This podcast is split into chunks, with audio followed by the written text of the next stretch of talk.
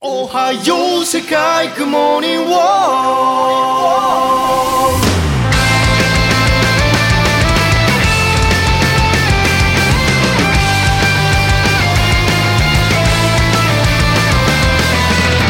大家好，欢迎收听新电台，这里是胡说杂谈，我是朵拉。我是无极，小袜子， 不好意思， 你从那么远跑过来干什么？一个劈叉跑过来了。坐的太靠后了。没赶上上期说到到哪？儿了？上期啊咱们就说斯帝国投降了，嗯，当当，给吓着了。哎，对，天空呢就用炸药咣当一下把这山崖子给炸了。嗯，因为这个山崖原来是这个狮的妹妹，叫狮子王未来，她姓狮子王。对，哎，咱们之前没说过狮狮姓狮子王是吧？没有， 对，他就我是我都以为这就是他一外号，啊，不是不是我原来以为他叫王思，狮子王狮是 吧？他姓狮子王。嗯，就是日本这个姓也太随意了嘛，嗯辛巴，就是明治维新以后规定，因为日本人都没有姓儿，就是全是叫这个小名儿，什嗯么狗蛋儿、二丫什么的，像这种的。啊，叫完小名儿以后，就地取姓儿，哦嗯，你井再上？对，就你是吧？这就是位置了，是吧那？那个叫玉手洗的是怎么回事儿 啊厕所 里是吧？ 有没有叫被窝嘞？还有姓上床的呢？哎，反正就是他们随地随地取姓儿，所以日本这个姓儿一下就突然爆发了，嗯，嗯，就没那么多姓儿嘛。以前除了贵族有姓儿，你普通人哪有姓儿？这所以狮子王很随他们意。家莫不是动物园儿的举举着出生的，跟山崖上举 着？嗯 估计是，反正就是日本随便取一个姓儿，你听着很怪，那他、嗯他也正常。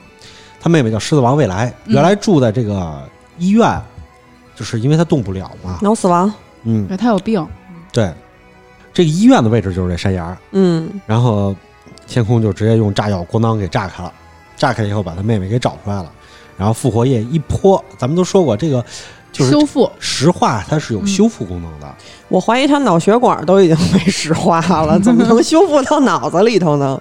哎，不知道这个很难很难解释，因为从天空的感觉来看的话，他脑子应该没被石化，嗯，嗯，就跟着设定走吧。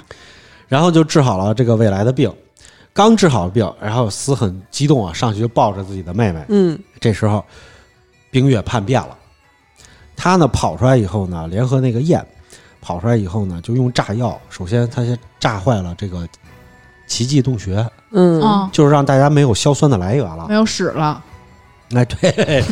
没有使用了，对对对，咱们说了嘛，但是全日本就这么一个洞，这个洞里只有这个蝙蝠别嗯拉蝙屎蝠。拉屎是，所以就只只能造这个硝酸。嗯，炸洞穴的当口，所有人一愣的时候，就偷袭了司，把嗯，司重伤了，骗他，把他妹给带到河边洗头去了。是。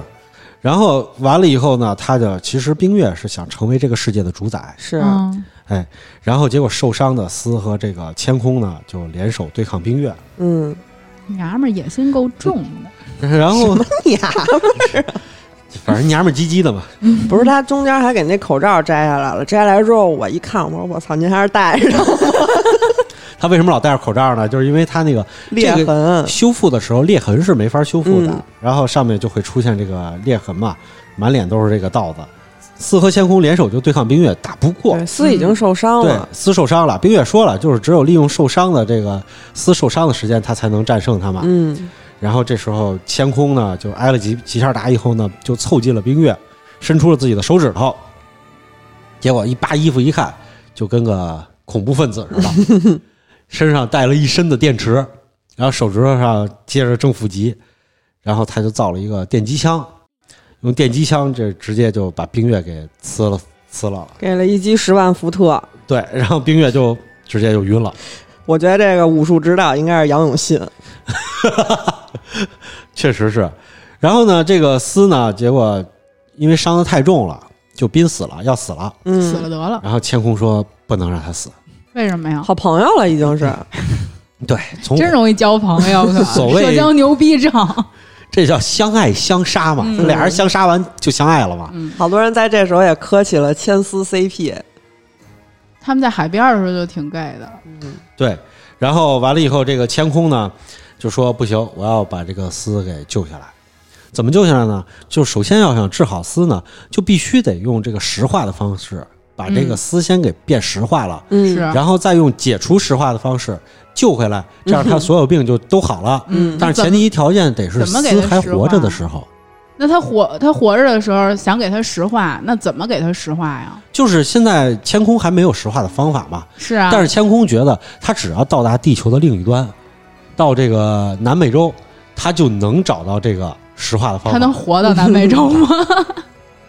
哎，然后完了以后，他就说，但是丝你必须得活着的时候石化，嗯你死了再石化就没有用了。嗯于是呢，他就觉得，呃，我要救一下丝，怎么救呢？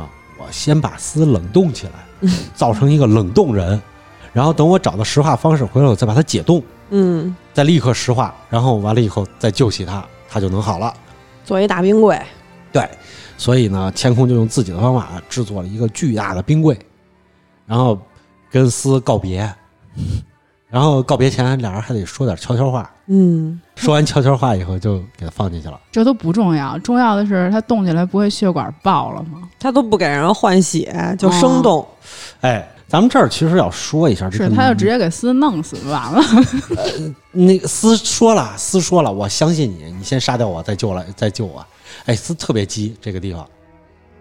然后咱们讲一下这个冷冻复活吧，嗯，这个事情在咱们之前的节目里都提过几次了。这个冷冻复活术啊，有没有人动起来呢？咱们当然知道有。有对，咱们国家有，贝德福德最早的，对，世界上第一个其实自愿冷冻的人呢，叫贝德福德，他是一九七六七年，嗯是到现在还冻着呢。他死于胃癌。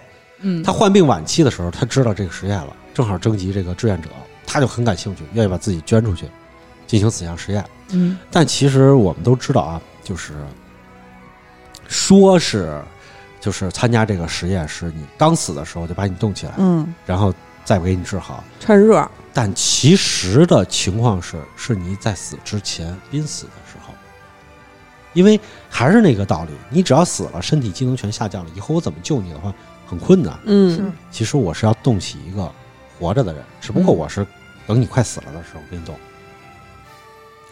结果呢，他呢就记载上是去世了以后，马上就进行了冷冻实验，那不是已经其实就是早做好准备了。嗯在他濒濒死的时候，首先呢，采用了物理降温的方法，给他尸温尸体的温度降到冰点，嗯冻起来，然后呢，就是让他体内的细胞机能直接慢下来，慢下来，嗯再慢下来，然后最后呢，他也要避免他尸体的腐化嘛，身体上就要抹一些东西，然后再把这个抗菌凝凝血剂这种东西注射到体内，让它去替换掉你身体原有的体液，嗯防冻液，哎，就是防冻液，其实最后你才能就是再进行冷，嗯，嗯，要不然的话，咱们都知道血凝了，对，血凝，而且的话，血管里头有很多的水分，嗯，身体里有很多水分，它会把血管或者细胞直接给撑炸，对，是撑炸了以后，你再活过来就是 噗你的矿泉水瓶子冻到冷冻里边拿出来，它是一个撑撑起来的一个状态，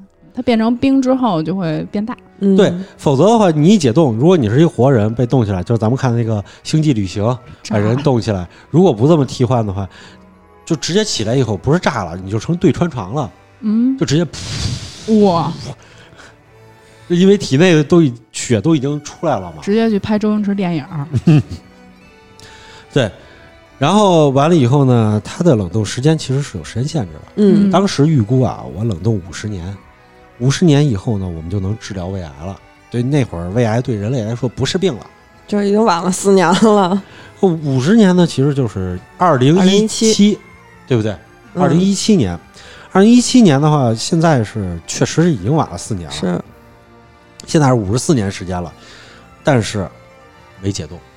胃癌也没攻克呀，哎，我记得之前新闻是说他那个租期。就是，呃反正交的钱是够到这个时候的，然后家里人就不管了哈，那意思。呃，是不管了，但是这个人作为一个知名人士，他们还是在放在里头的。嗯嗯，而且是就是没有解冻这个原因的话，也不仅仅是因为他们家里人的租期和这个。我觉得他这个人，你要说他死了也不算是完全死了，但你给他拿出来就等于杀人了。是这么回事儿，嗯因为当时冻起来好冻，而现在没没有法解冻，嗯没有攻克解冻的问题，就是先先干了再说。就是当时预计的，就是以后技术很先进了，嗯，我解冻的时候直接替换掉这个防冻液，然后再给替换成血浆就可以了。因为它的血浆我也我们也保存下来了，是吧嗯，但是现在遇到一个很大的问题，我解冻了以后，我防防冻液怎么剔出来？那当时血怎么剔进去的呀？血剔进去好剔，防冻液我怎么抽出来？而且我只要一抽出防冻液的话，我必须得让血浆立刻填满，否则它就同细胞时的没供血嗯就死了。而且细胞一解冻了以后，它就这么冻了这么久时间，需要能量啊，嗯，嗯，对吧？没能量它就死了。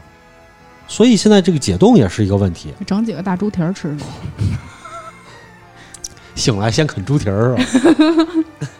所以啊，就是从现在的技术来看的话，科学家预估啊，他要想复活，可能还得一百年。嗯，多孤独啊！如果说就是真的能实现这个技术，等你真的活过来的时候，你获得了你的第二次生命，但你会觉得特孤独。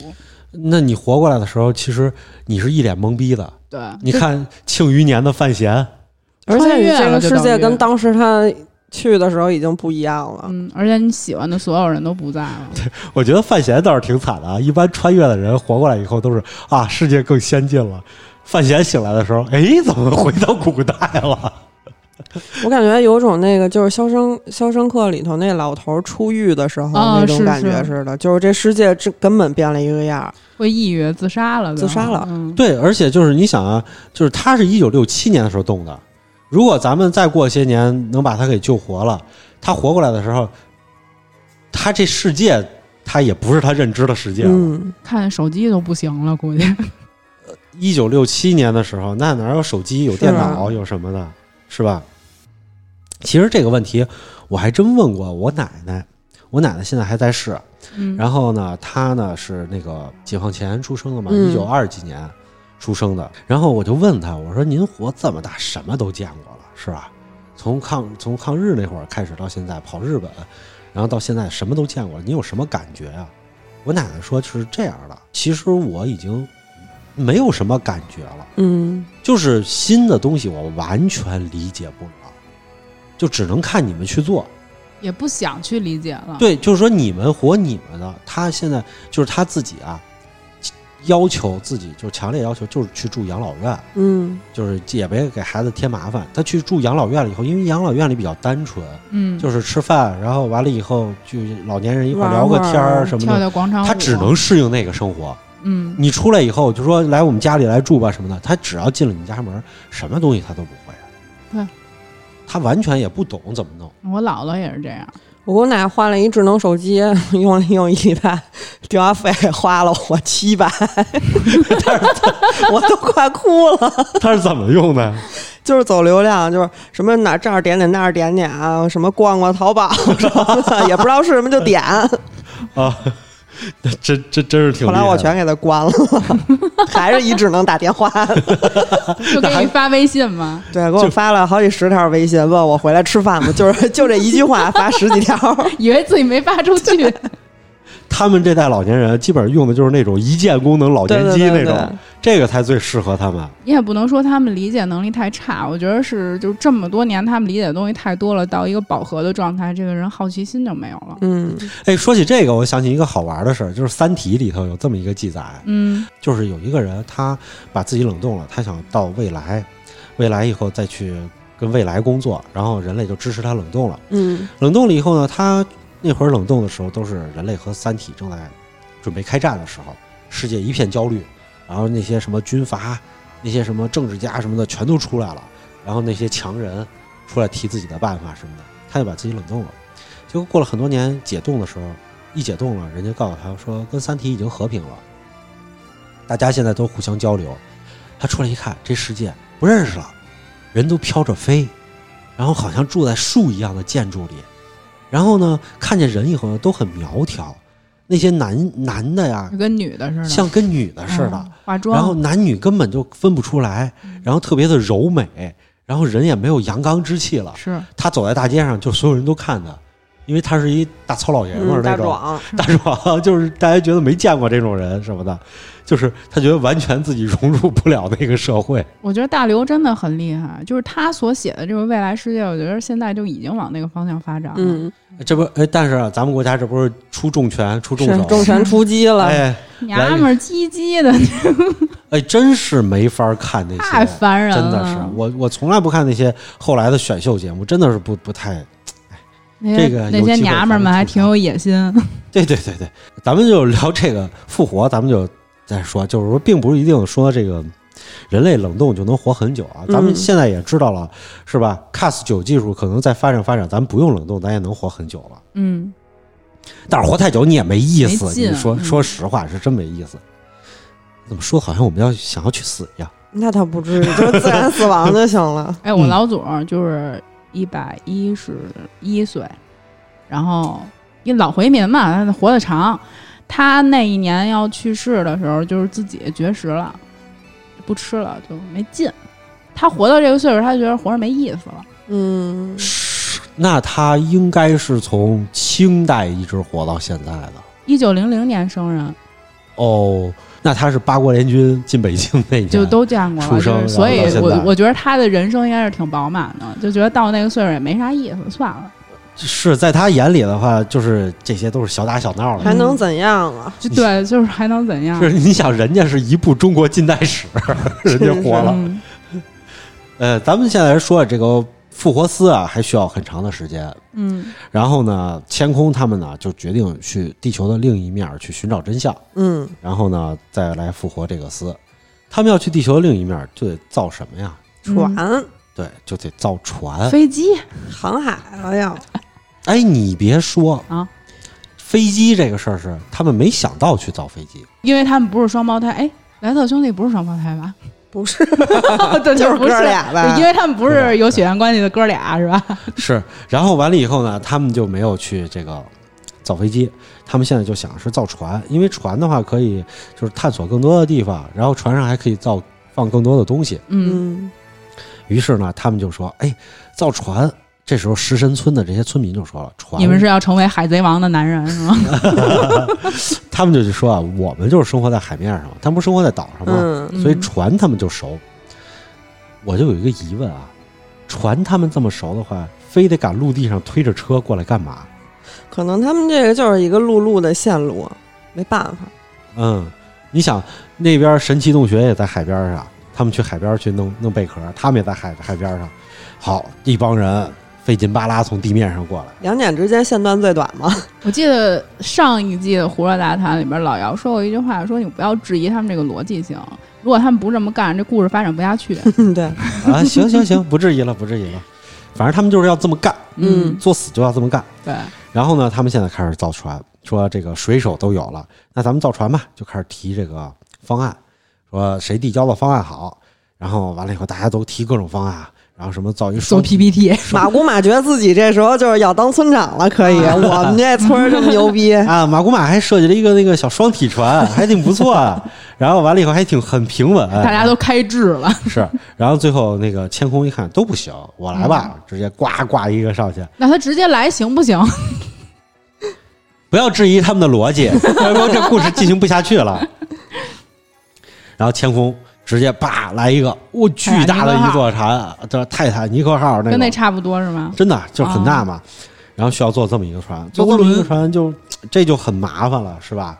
而且这么大的船啊，他们已经开工了。那匠人一看那个船的那图纸说：“操，能活着走完吗， 岁数已经很大了。衣服也不破了， 这回然后呢，千空说能啊，因为这不是私帝国复活了好多人嘛，嗯，然后就打用这工人啊些打工人人力就开始铺设龙骨啊，然后就开始在这个地上开始挖挖这个干船屋啊，就开始造了，还挺是那么回事儿了。正造着呢，然后他们发现一问题，没人能开这船，他们得需要一船长，对，真正的船长。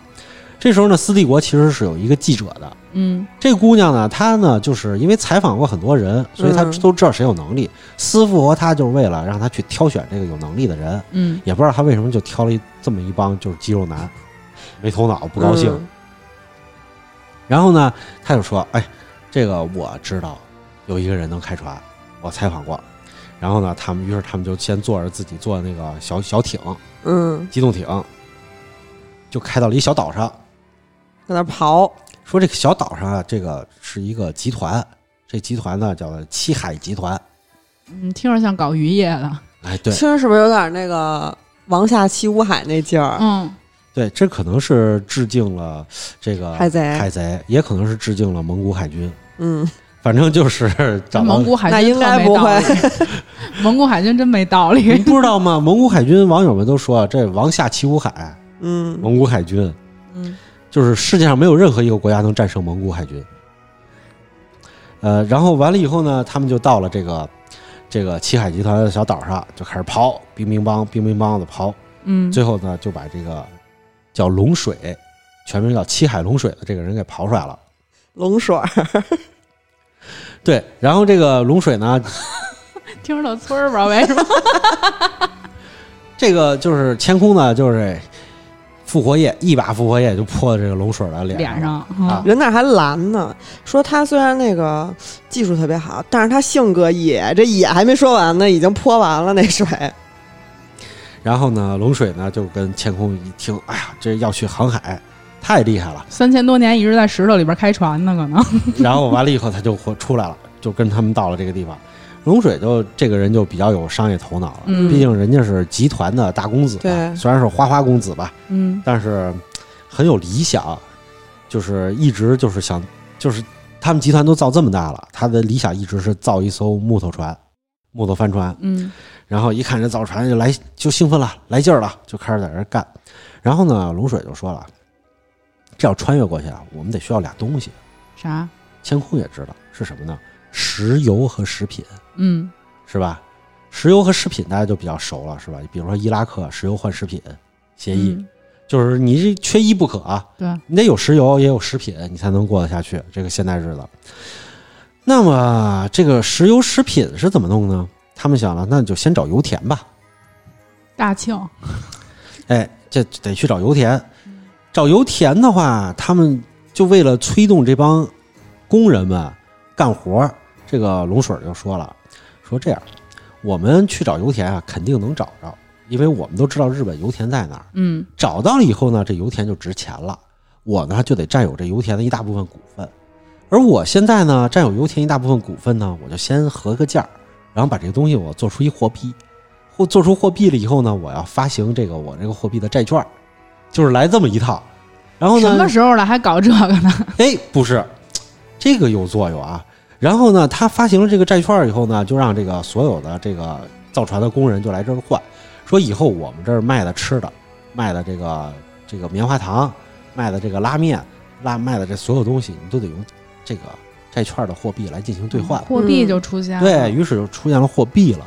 其实呢，龙水在这儿搞的这个货币呢，是一个我觉得是一个必要的东西。嗯，我们脑子里的概念就是一物一物，然后是这么一个贝壳，它就是一个货币，对不对？脑子里突然出现了一子而食，不知道为什么。这个那个是物换物，呃人换人。 百度百科里的解释呢，货币呢就是本质上呢是一种就是所有者与市场关于交换权的契约，嗯，然后根本上是所有者相互之间的约定，我跟你之间的约定，所以呢，我们能去交换东西，哎，这是它的定义。然后呢，维基百科上说的就比较通俗易懂，它是什么呢？货币就是钱财，就是是人们为提高交易效益，对一种媒介达成的共识，嗯，对吧？金银天生不是货币，但货币天生是金银，嗯对吧？货币的形式呢，就是贝壳、粮食、自然物、金属、纸张、加工品都可以当成货币。嗯，是，然后后来就变成了银行卡、信用卡、磁条卡，然后一直到现在的支付手机钱、包，呃加密货币，然后或者说是电子货币，还有嗯，就数字是货币，现在的这个比特币什么东西的，这些东西都出现了。狗币。就是只要有一个合理的定义，嗯嗯这个东西不管你是什么，不管多远，它都能成为货币。嗯，咱们都知道，以前咖啡豆它也是一种货币，当过哎只货要币是大家都认可就行。是，对。但是钱还是最合理的。就是有一部纪录片儿叫做《货币背后的秘密》，嗯这个纪录片儿里头有一个定义说得特别好，说它的定义是你真正的财富是你的时间和自由，嗯货币只是一个换取你时间的工具，它是在你需要调动你的经济能量之前来储存一下的容器。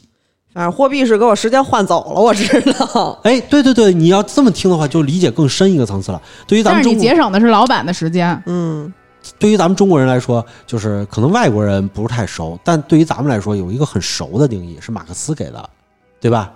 就是你的这个工作的时间和你这个工作所创造的这个价值之间的等价交换，对吧？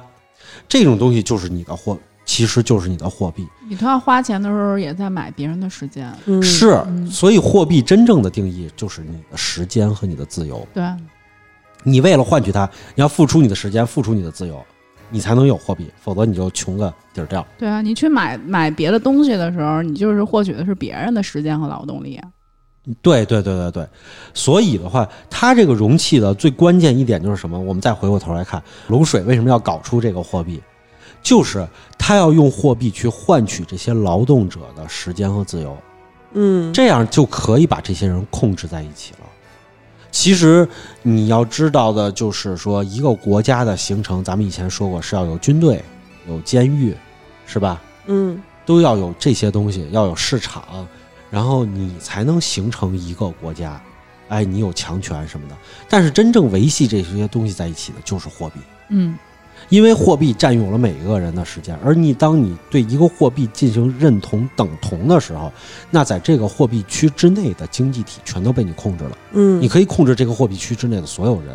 那么对于世界来说，当时大航海时代打开了世界以后，为什么说白银当时全都流入到中国什么的？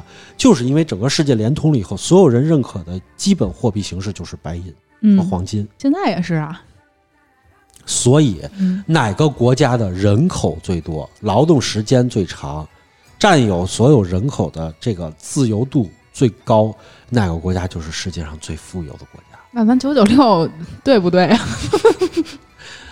对，所以国 家现在，我说的不是对九为九什六么，我说的不是九九六对。所以现在国家要出手打压九九六是什么东西呢？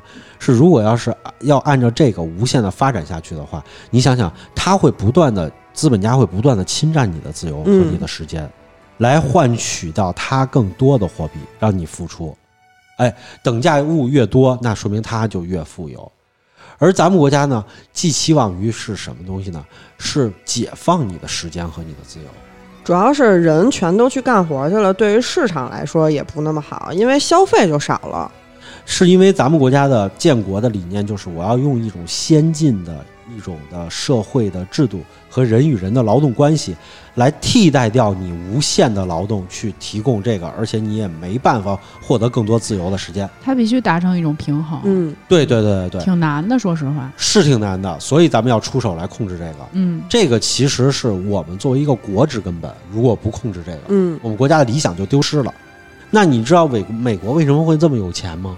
是因为他们通过这个布雷顿森林体系，嗯，也就是货币的交换，它其实是控制了世界上所有使用美元地区的人的自由、嗯，时间和他们的劳动力，嗯所以的话，他们才能这么富，这是最根本的。谁拥有了这个东西，谁就拥有世界。所以的话，当时美国有一句话，就是说，我们只要占有了石油，我们只要占有了货币，世界就是我们的。嗯我们就是作为中国中国人，作为我们中国这个制度体制下的国家，我们的目标就是打破这个现实。现在已经有国家就是以这个人民币为基础去做汇率了吧？呃，有了，有了，我头几天的新闻好像是，已经有越来越多的国家可以用人民币做交换。嗯它最关键的一点就是，伊朗当时宣布过用人民币去结算石油，嗯，这个的话就很厉害了，因为石油，你看石油和食品是吧？对这是最关键的东西。那么石油的话，拿什么货币去结算石油？那哪个国家就控制了世界？嗯经济侵略，所以的话，用人民币去结算石油的话，那说明这个整个的这个大厦上就出现了裂缝了。嗯，嗯，如果你不想剥削，你就可以使用人民币，因为我们人民币的等价的就是它的价值的等价交换是和美元不一样的。嗯，美元和黄金挂钩，而我们人民币是以国内的生产总值挂钩的。这个东西的话是一个很复杂的东西，但是大家只要知道，我们就是打破这个旧时代枷锁的一代人。就是我们现在挺厉害的，就不要再去算那些了。反正我挨上数，我是什么都不会的，啊，只要跟数有关系的就不行。而且人民币国际化本身就是咱们一个长期战略嘛。嗯，所以的话，其实这货币就很关键了。就是好多看到这儿的人的时候，就会觉得，就是说，哎呀，他们这个产生了这个东西，就是一带而过，嗯，不会说是觉得有多么伟大。但其实龙水提出的这个货币的概念，才是真正能够让他们形成一个集体的一个概念。对，又而且迈能出一长步去。对，能长期工作啊，嗯要不然的话，外面打猎我自给自足，我起码饿不死，对不对？为什么要给你干活我？觉得这就是一个状态吧，就是跟以前大家一块儿吃大锅饭似的，就是我少看一点儿，你们也看不出来，我也一样能吃一碗饭。嗯，对，没错，就是这么回事儿。咱们可以看到，现在欧美很多人因为高福利就是大锅饭，嗯，我就什么都不干，我就在那儿领领就已经挺好的。而且你有了货币之后，你的这个社会的阶级也能分得出来。它这个货币出现之后，那龙水儿、 龙水、太村儿了。龙水，自然而然它就成为了这个上层阶级的上层社会的人。他自己本身的目的也是这个。他一直都是这个，对啊，可以让有些人就是付出你的体力劳动，有些人付出你自己的能力，就是你的手艺活儿，而有些人呢，就是可以余出最多的时间用大脑去思考。嗯，是，这个的话才是一个社会的合理组成。嗯，然后呢，他们呢就是现在是要去找这个石油了，货币都做出来了，折腾了半天没去找上石油。 嗯，然后找石油得干嘛呢？他们就觉得这就很麻烦了。为什么呢？日本有油田，千空就提出了这个向阳油田，我们要去找它。那找它呢，就先做个热气球，从高空看，因为你地面上看总是看不见嘛。嗯，是，从高空看就行了。于是他们就飞上了天，真的嗯做出热气球了，这个不难啊。买我买都傻了，说我操，人还能飞？马古马这个村长的愿望越来越远对，了，哎，但是你别说，马古玛跟那个 Niki 俩人还挺有夫妻相。确实是，他们可以自己再造个村儿去了。嗯飞上天的同时呢，他们呢还就是天空还用这个原始的技术去做出了照相机，这个照相机就是给这个记者做的嘛，然后让他去拍摄一些照片。同时呢，飞到天上以后能去照了以后，一张一张的去看它后头的那个就是玻璃板，嗯，映射的玻璃板去寻找这个到底哪儿有油田，嗯做的还挺细的。然后他们就去了，还没找着油田，在路上他们就发现了小麦。嗯，有了小麦，他们就很高兴了。黄，色狗尾巴草，嗯，能把小麦给收回来，然后完了以后，这拉样面可以涨价嗯了。就可以制作真正的好吃的了。因为嗯之前用狗尾巴草做的，苦，但是在这儿我就要说呀，就是找到这个以后，咱们大家就看啊，这个村子越来越完善了，嗯开始出现农业了。但是这是扯淡的事儿，他们不可能发现小麦。我给你讲一下，你们就知道为什么他不可能发现小麦了。嗯，小麦是什么东西呢？杂交的嘛，呃，小麦是杂交的，它是禾本科植物。嗯嗯，禾本科植物大家都了解有多少啊？不知道，就是看起来跟地底下就跟小草一样的，就叫禾本科植物。嗯但是呢，这个禾本科植物就非常的厉害。我给你举举几个例子，什么是禾本科的啊？小麦、嗯，水稻、竹子、玉米、高粱、黍，这些全都是禾本科。嗯，嗯，刚吃饱又饿了。你一听，咱们现在好多主食其实都是禾本科的，对吧？嗯，但是啊，禾本科植物，其他的狗尾巴草啊什么的，就你看我们满地都能看得见，对不对？对，所以呢，普通小麦最早的祖先啊，其实它也是就这种玩意儿。嗯狗尾巴草而且它有一个极其特殊的特性，啥？就是啊，它是自花传粉。嗯就是我们这个生物界之所以变得这么大千世界、这么琳丰琅满富目嗯多多彩，是因为异化传粉的问题。嗯，我一棵植懂物，我得把这个雄蕊里的这个孢子散发出去，然后呢，就可能跟着我的这个花粉，跟着这些小虫子飞到另外一个植物的一朵花上，这样的话，基因往起一配，配出来了以后，哎，这会慢慢的有产生变化，嗯，产生很多变化以后，好的性状就被流传下来。是而自花传粉的植物，那它原来什么样就一直是什么样，嗯，只能是自身有些基因变化，然后产生有益了以后再传下来。嗯这其实就慢好多。小麦就是这么一种东西，还有一种东西也是这样的，它就几乎和多就是几几百万年以前就，甚至说是和它的这个就是在恐龙那会儿它就这样，到现在还这样。这是什么呢？银杏。嗯，我们从地层里挖出来的银杏，它真的是就是没变化，跟现在银杏就一样一样的，嗯，好稳定，很稳定。小麦的祖先呢，它原来的这个草叫山羊草，山羊草就是一种野生的一个小草。嗯，然后呢，结果呢，它是和别的禾本科的这个植物啊，它突然产生了杂交。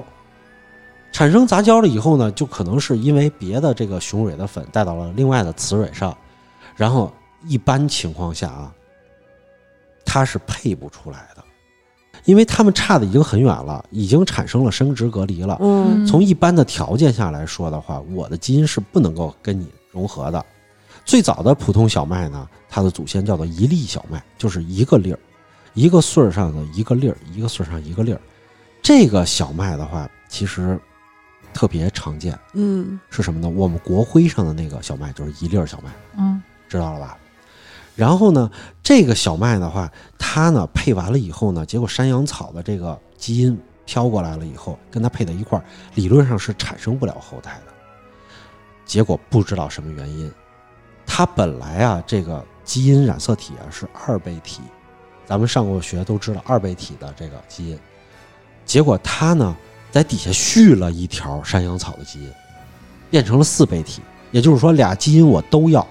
嗯，小朋友才做选择，成年人我都要，嗯，全都给拿过来了。续了以后呢，结果它还真长出来了，俩畸形碰一块儿了，阴差阳错合成了一个全新的合成了一个全新的畸形。哦，这个全新的这个畸形呢，就叫做二粒小麦，就是一个穗儿上长两粒儿的一个小麦。嗯它呢已经是四倍体小麦了。四倍体小麦了以后呢，这种小麦啊其实也不行，就是特别难吃。人类是什么呀？就是去打猎完了以后，顺手看见了它以后呢，就会摘了随口吃一下。而且呢，那会儿的小麦特别的青涩。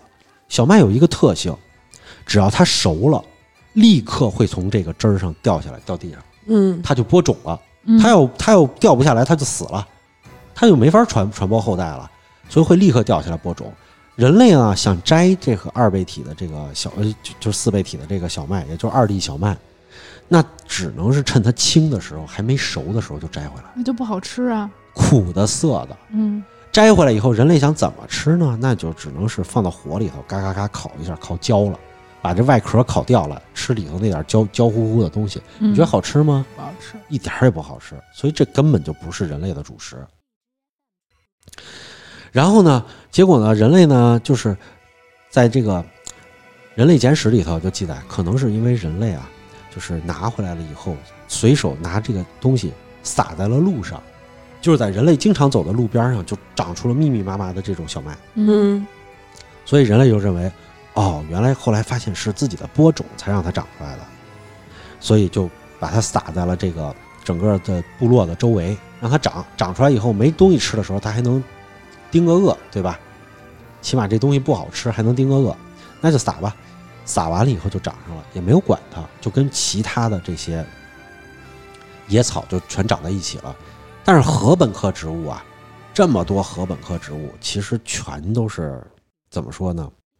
全都是撒在这个地上，就这么嗯乱长的。所以呢，不小心它又出现了杂交体，又有一种山羊草，它的这个基因插到了这个二粒小麦的里头。长长更多了，从它的基因呢，就等于是从这个四倍体变成六倍体了，嗯又翻了。翻了以后呢，这种小麦的成色呢，这个杂交小麦的成色就可能就长得更高高大一些了嘛。嗯，毕竟杂交了嘛，长得更高大一些，哎，这样就更多一点了。但是这个时候啊，人类根本就没有拿它进行种植，根本就没有种植。结果呢，过了很长时间，突然人人类遇到了新仙女木事件，嗯全球冰期变冷，这个动物啊一下就少了很多，人类吃不饱了，没办法，我要去摘小麦了。但是小麦也不好吃，人类也没有说去种它，因为人类种不了，凡成熟的种子才能种出小麦。而嗯成熟的种子都掉到地里了，人类捡不到，人类只能捡生的种子，所以这会儿是没法耕种的。那什么时候开始能耕种了呢？人类捡着捡着，突然发现有些小麦啊长残了，长畸形了，是为什么呢？你想，都杂交了这么多了，那基因已经很乱了。嗯它突然出现了一种变异是什么呢？这个种子成熟了以后，我也不会从这个麦穗上掉下来。那这这种小麦就没有活下去的可能。哦，因为它成熟了再不掉下来，慢慢的以后它就枯萎了，是，它种子就不行了。所以呢，掉不下来的反而倒方便人类去采摘了。嗯嗯人类摘完回来吃完了以后，再一种，种出来的小麦全是这种成熟了以后不会从麦穗上掉下来的。那他们也觉悟了，除非有人类播种它，是的，要不然就不可能在三千多年之后还发现小麦。所以就就是尤瓦尔·赫拉利在《人类简史》说是小麦驯小麦驯服了人类，嗯让人类耕在土地上耕种，但是这也不太对，还是人类驯服了小麦，只不过他们成为了共生关系，就是小麦没有人，它是没法活下去的，是，它它它就只有杂草没有人，它能自己活下去。哎嗯它是一个怎么说呀？进化到后最后被自然淘汰的物种，但是对人类来说，它哎是一好东西。好东西，所以人类就开始大面积的种植小麦，种植这种就是不会掉穗儿的，就不不会掉种子的小麦，这样它才能够丰收。从此，哦两河流域开始有了小麦的种植，嗯才走遍了全世界。嗯所以的话，这个情况就变成了，就是你你说，咱们回过头来看天空这个，他们坐着热气球，突然发现了野外有小麦这个东西能拿过来来种是不可能的。是不可能的。要说水稻可能还现实点儿吧，水稻啊，嗯，水稻也不太现实。 算了算了，就这么着 吧，就做面包去吧。对，所以就是这个作者可能是在这个上头就是不是太明白，嗯，对植物学不是太明白嘛，他可能不太知道这个小麦到底是怎么来播种、怎么来传播的。嗯，小麦是真的机缘巧合。对，小麦是机缘巧合的。嗯缘分，讲到这儿的话，其实就算他们有小麦了吧，嗯，行吧。有他吧们他们说有吧，有了就有了，给他们。他们有了小麦就要开始做各种各样保存的食物了，嗯嗯，就可以想去做个面包啊，一些什么的。面包其实太那个了，我们做馒头不瓷实点儿做吗？点饺子啊， 吃馅儿啊。然后他们就会发现自己啥都做不成，嗯因为这又是一个手艺活儿。 嗯，然后龙水就说了，说你们想做好吃的没关系，说这样去岛上把我这个管家给挖出来，先养一驴吧。我管家叫弗朗索瓦。嗯，他呢就是可以制作各种美食，是一大厨。哎，大厨，然后他们就过去，刚刚刚就把弗朗索瓦给挖出来了。弗朗索瓦一看就是一个专业的管家嘛，就是然后特别的客气，然后过来以后特别有礼貌，然后还会做各种各样的吃的，嗯，然后好像这个是一个超强辅助，然后计算能力又超强，什么都懂， 就不管它合合理不合理了。反正就复活就 完了。哎，对，就是复活了一个超强工具人儿，嗯叫弗朗索瓦。复活了以后的话，他们就开始做这些东西了。那做保存的食品的话，最好的保存食品就是压缩饼干。嗯，是吧是，但是压缩饼干这个东西又得要糖，又得要什么东西的话，也不好吃。这是咱们中国人想的，压缩饼干是最好的。那日本人就想的那最方便、最不保会是存。饭团儿吧？不还不还不是？我告诉你什么，方便面。哦，现在抗是洪是救灾经常会用的方便面，日本人就想这个嗯了，那就开始做方便面吧。不光日本人想，咱们电台也想。大学买了一箱， 哎，我我也刚买了一大包，嗯但是之前他们在那个哪儿啊，就是第一次要进攻那个呃斯帝国的时候，嗯已经开始做方便面了。但是当时做的是狗尾巴草的方便面嘛，现在终于可以做是正经方便面了。对他们做正经的方便面的话，这个东西就要处理了。这个东西，方便面是哪国人发明的？日本，日本是吧？嗯，因为现在专利都在给日本交嘛，日本的日清在收专利费。说日本的一个警察，嗯嗯咱们来讲讲这个方便面啊，最早产生在中国。嗯，中国的食品，如果你要是南方人、福建人什么的，你可能就知道了，云吞面、不是云吞面，叫伊面伊面，或者叫伊府面。哪个伊啊？伊就是所谓伊人，在嗯水一哦方哦的单人旁那一页，伊伊面，因为在那边，你想在在福建啊什么这些地方，他们经常要出海捕鱼，嗯甚至说就是他们那儿经常有风暴，会颗粒无收，所以他们需要把这些东西保存下来，所以他们在他们那儿就会把面食处理成伊面。伊面就是你现在去买，你会觉得这不就是方便面吗？但是嗯它那个伊面是不用给日本交专利费的，嗯它是属于咱们用鸡蛋黄啊什么东西的蛋清啊什么的弄得干干的，然后也是这么弯弯曲曲的在一起的，一泡也能泡得开，嗯，就是这么一种东西。那咱们吃的那个就是云吞面里边那个面，也是弯弯曲曲的，那个是属于是什么面啊？呃，那得看是哪儿的云吞 面了。就是反正快餐店吃了，应该那可能就是方便面了啊 那可能是某但是种品味道好牌像的。有点不一样。嗯，伊面是可以点到的。如果你要哦是手机上有，你可以点一下尝尝，挺好吃的。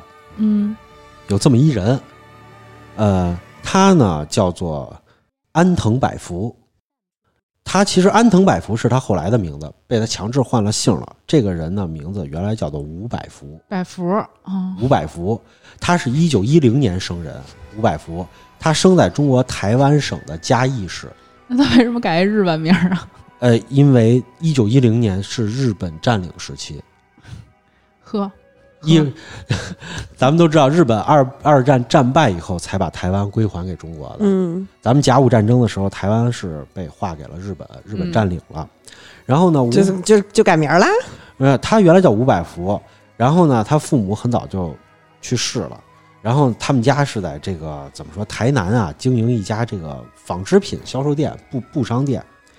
一九三二年的时候，他二十二岁，然后他结果呢，他就开了一家这个针织品的公司，从日本呢就是采购制品，在当地加工，然后再卖回去。这不是日本人经常这么干吗？嗯就这么这么倒这么销售。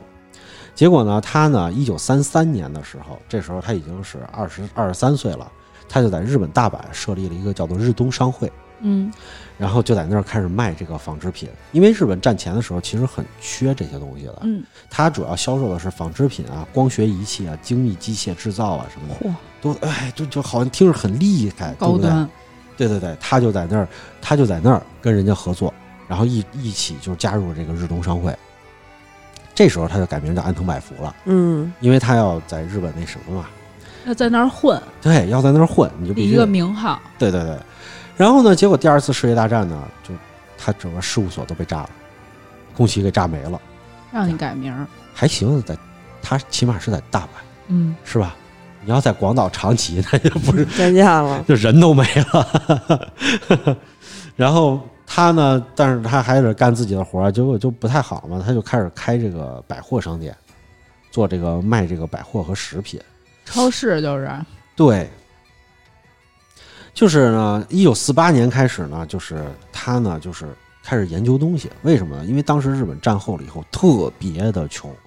我们以前学过一篇语文书上的课文，叫《一碗阳春面》。嗯嗯，讲的就是那会儿的日本。你想一碗阳春面，一碗阳春面放在这儿以后，一家人在那儿盯着，然后老板后来又好心又给了他们，是吧？嗯让小孩得到了极大的鼓舞。其实那会儿日本是真穷，真的太穷了。本来这个国家就没什么资源，他们应该延续这种穷，又被军国主义给那什么，而且还有一个政策，美国的有一个政策，就是美国当时是要求，就是在日本进行统治的时候，日本的国民经济水平绝对不能够超过，就是亚洲整个东部这所有国家的加起来的平均值，要把他们压制在下面，嗯不能让他们发展。后来日本什么时候发展呢？是是朝鲜战争，他们才得到了机遇发展起来的。这时候日本穷啊，所以都吃不起饭，吃不起饭的话就没有营养，没有营养的话这怎么办呢？这个吴百福就开始研究了，因为你想老家那边的话，咱们中国这边这是这咱们这才叫这泱泱大国，食品嗯大国啥也不缺。做什么怎么做都有。那日本人哪见过？他就用高高压锅啊，把炖熟的这个牛啊、鸡啊骨头当中的这个汁儿给炖出来，他就熬成了一种营养补剂。骨头汤，哎，对，其实这个营养补剂今天也有，就是方便面袋儿里头什么骨汤的那个、嗯，那个东西，倒出来以后一冲一碗就是汤，你喝了以后，哎，你补点营养，起码这还行。就是喝水，日本人总喝得起吧？嗯，他就造这个，造这个以后一下突然火了，就是好多地方都来订购这个，因为人实在是撑不下去。当时啊，就是太穷了，以后老饿死人。美国一看这也不行，你饿死人是不是就起义了？对你把我给推翻了，这也不行，实在不行。所以当时就是厚生劳动省就从美国啊得到了一批援助，是什么小麦，嗯小麦粉，拿小麦粉来造造面包。这个结果当时呢，日本人不爱吃面包。日本人，你想都吃面吃米长大的，你吃面包一下不爱吃，他们都饿成那样了，还挑食呢， 这也不不会可思议都。是也大多数人不会做，嗯，也不会做。所以当时日本啊，就搞了一个活动，就是奖励有奖有奖活动，奖励做面包和吃面包。会做的人有有奖，会吃的人就是好好吃的人也有奖，我会吃，这是生不逢时啊。 然后呢，当时呢，就是安藤百福就觉得这个吃面包奖这个很不好，因为他觉得就是我们传统吃的面食不是做成这种面包的。是亚洲这边儿一般都是面食，吃个饺子、面条儿捂的。对呀、嗯而且欧洲人一吃面包吃得饱是为什么呢？欧洲人面面食是辅助食物，嗯，他主要吃肉，嗯这是他们的饮食习惯。咱们吃面包，咱们一般把面包拿过来当主食吃，你没发现比比外国人吃面包吃的很多了吗？嗯钢叽钢叽下去了不饱啊，这玩意儿对暄乎对啊，是吧？ 这个东西就他就觉得很不满，他就觉得开始自己研究，研究以后呢，他就在自己家后后院里就造了一个十平嘛十平米的一个简单的小屋，就开始在里头钢叽钢叽在那儿弄炒锅，就开始炒面粉。对研究上了。对，这时候五八年嘛，然后呢，他就把面粉、食用油啊这些东西一块儿全都去炒，炒完了以后和完了以后，这不就是伊面的做法吗？嗯，咱们还和蛋清儿，他们连蛋清儿都没有那会儿，然后起早真穷贪黑的去做，做完了以后再拉出来以后，把这个东西放晒干，哎，晒干了以后，他发现晒干口感特别好，而且油炸，用用油一炸以后，哎，口感就更好更了，脆上。更脆上了。对，结果他就把这个东西做成了面饼，然后再用这个菜油去炸，嘎嘎嘎嘎嘎的炸。主要是啊，他他他刚开始他不炸，是因为他做出来以后就觉得大家就拿着这个东西，哎，往里扔就完了。嗯，去做，就跟今天的超市里的这个面条似的，买了回家一扔就完了。挂面。但是他老婆呀就觉得，就是因为他们家也有点钱嘛，还有油，他老婆觉得这个东西，哎，虽然买不着菜，咱们咱们再炒个面吧，就把它给炸了。这个东西油炸一下，它更好保存，好像。对，他老婆炸完了以后，哎，这个东西他就发现了，炸完了以后更脆、更好保存，然后脱了水了以后特别棒，而且这个东西的话，再一下到锅里以后味道也好，嗯，所以他就开始做油炸。从此，他其实就发明了一个方便面，而且那个调味，他同时还发明了是里头一些的干蔬菜，然后完了调味剂、骨汤调味剂什么这些东西都是他发明的。他就后来在一九五八年八月二十五号的时候，他就发明了这个方便面。十二月的时候就注册了日清株式会社，从此方便面的整个的版权就归日清了。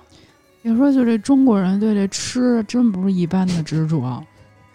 呃，那当然是了，就是中国人对吃的这个研究上，就是别人是肯定是不及的呀。所以现在你看，世界各地的话，方便面都非常的盛行，在嗯，哎中国也非常喜爱，尤其是在韩国，真的是超级喜欢方便面。嗯是辛拉面什么的。对对对，他们就把那个吃方便面就作为一个很好的食物了。嗯在日本的话，我们小的时候看的动画片《机器猫》里头，那也比要有一杯杯面，嗯，杯面后来也是他们发明的，装到杯子里哆啦 A 梦里边有一个他们那个街坊，就是一泡面头，啊就是。你每次出现他的镜头，全都是在吃泡 面。嗯对，而且也比那杯面中间有一颗五角星，嗯，然后完了以后这么一个杯子，然后去泡，那就是日清造的哦，泡面。哎，所以现在呢，这个所有的方便面企业，别看中国这么多方便面企业，你的每一个每一袋方便面里，其实都是有日清的专利费的，嗯，生产这个的。这个创始人吴百福嘛，安藤百福，不知道是该劝大家吃还是不吃了，现在有点纠结。咱可以吃伊面啊，伊面不用给他们交这个专利费啊，嗯，对吧？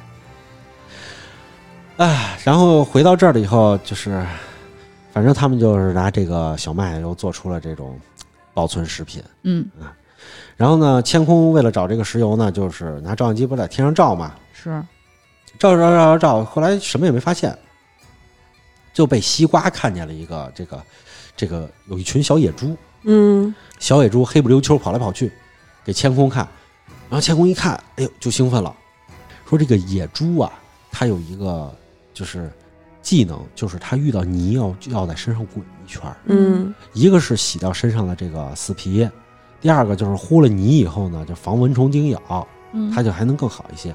这黑猪是怎么回事呢？它肯定它看见油田了以后，它也进去滚了一圈儿，哦，就滚成了一个黑猪了。非洲非洲的，哎，然后完了以后，他们就好高兴啊，就赶紧跑说找这个猪啊。结果一看猪在哪儿呢？在弗朗索瓦的案板上呢，马上就要给猪 剁了。然后完了就在那儿高呼“手下留手猪下留猪， 然后跑过去把那小猪给救下来了，然后跟着那个小猪就一一路跑跑跑跑过去了以后，发现了这个日本的向良油田。嗯在这个漫画里头，我不知道动画里怎么说啊，漫画说这个向良油田啊，千空说向良油田其实是特别高品质的油，嗯，然后呢，就是后来因为这个开发这个成本的问题，然后后来就给封存了。其实向良油田这个拥有这个最高品质的油啊是什么东西的，就是大家经常看日本的动画漫画，他们老把这个自己国家吹的特别棒。对，就你看这个，就是好像吹的日本这个哇，这个地大物博，什么都有，一个洞里头能有多种矿是吧？还有蝙蝠屎，啊，蝙蝙蝠 蝙蝠屎还能造硝酸，嗯然后想挖什么东西都有，找着向良油田，哎呀，品油品质那么高，就是不挖什么东西的。其实别听他扯淡，就是有这么一件事儿：日本所有油田啊，已发现所有油田的储量，历史上的储量加起来都不及大庆的十分之一。嗯，，我觉得日本人就是擅长夸张，不像咱们的国漫说的都是实话，对他们不夸张也不行，啊他们只能坐在那儿那什么，因为吹他牛们逼，对他们这个国家确实贫瘠，这个嗯这个对是矿产资源来说，土地不贫瘠，因为火山多嘛。嗯然后这这个油向良油田呢，就是其实向良油田没开采几年，一九六几年就给封闭了。为什么？采光了，嗯就没什么东西，所以他们不可能发现向良油田。向良油田表层油啊什么的，深层油，除了底下那个页岩油，那可能底下是真有，但你开采不出来，不不能说像它这样的流出来，鼓鼓的冒出来，是吧？嗯？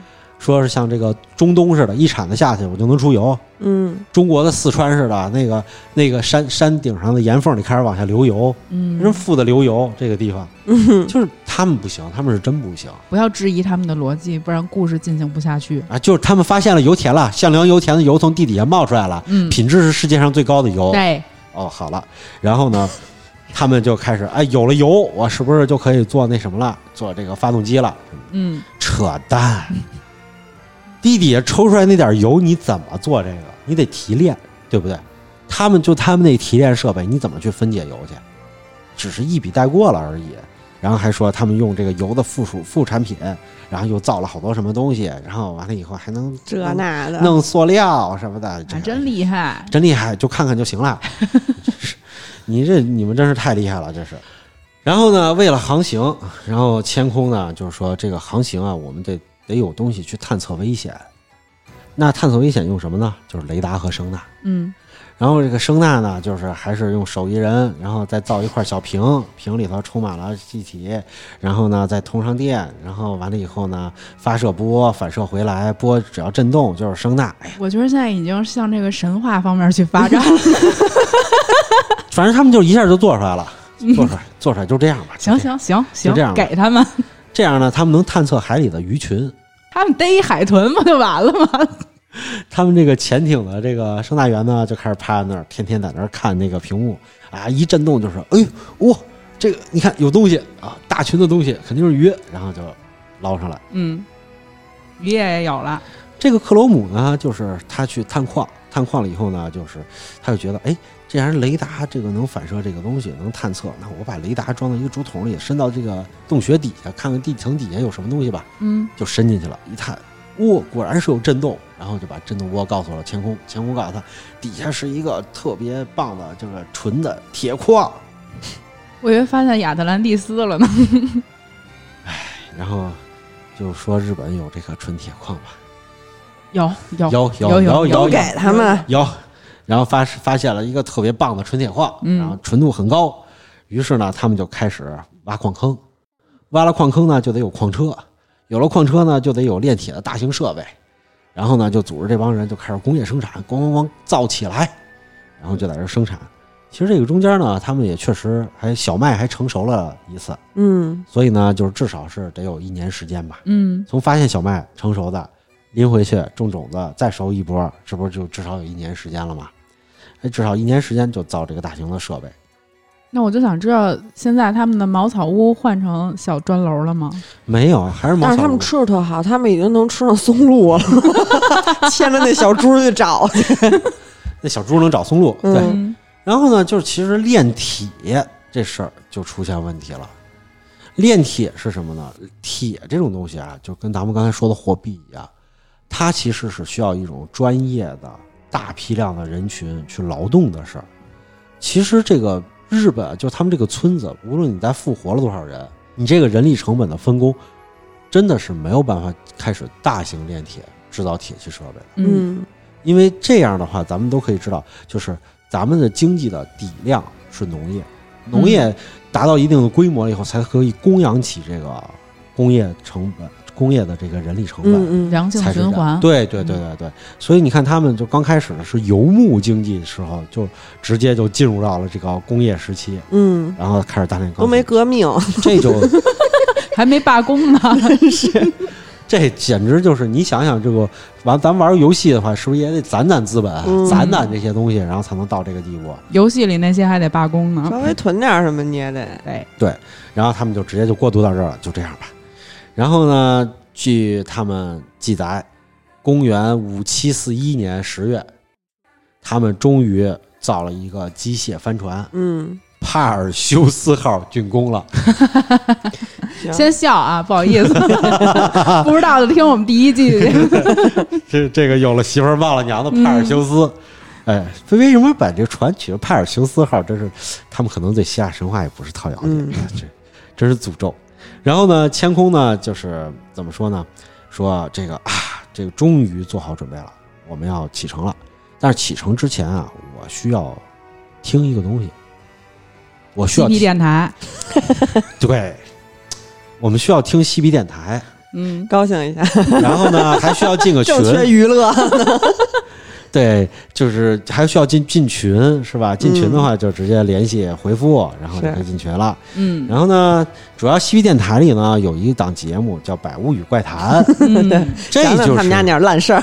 就是这个千空需要听的这个东西。嗯，千空说了，因为这个他老爸不是当年是编造了一个《百物语》嘛，对，所以在里头肯定留下了很多信息，嗯，包括呢留给他的这个遗产肯定都在里头。我需要听个全本的《百物语》。想想后门都是怎么收集的 什么之类的。听全了《百物语》，我就知道这个秘密了。嗯，然后呢，他就要听了，然后这个琉璃呢就开始给他讲，讲完以后呢，结果呢，不是这个小袜子给他讲的 吗？他先听琉璃讲，琉璃也得听咱们这《百物语怪谈》嗯，嗯，咱没播完呢，他也不知道结果。传下去，传然后这咱们都知道，咱们这《百物语怪谈》节目时长还挺长的，对它，不是那么短。结果换在外头等了很久，有时候怎么还没听完呀？都多久了？进来一看，千空都吐白沫了。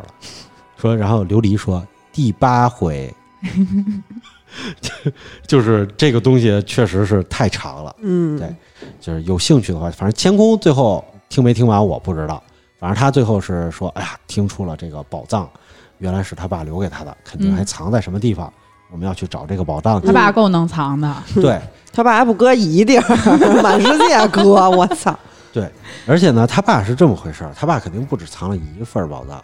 如果要想知道别的宝藏藏在哪儿的话，就听《百物语怪谈》嗯，还给他藏了几个弟弟什么的，对对对没对对准儿对，他爸也是闲的，我发现。是。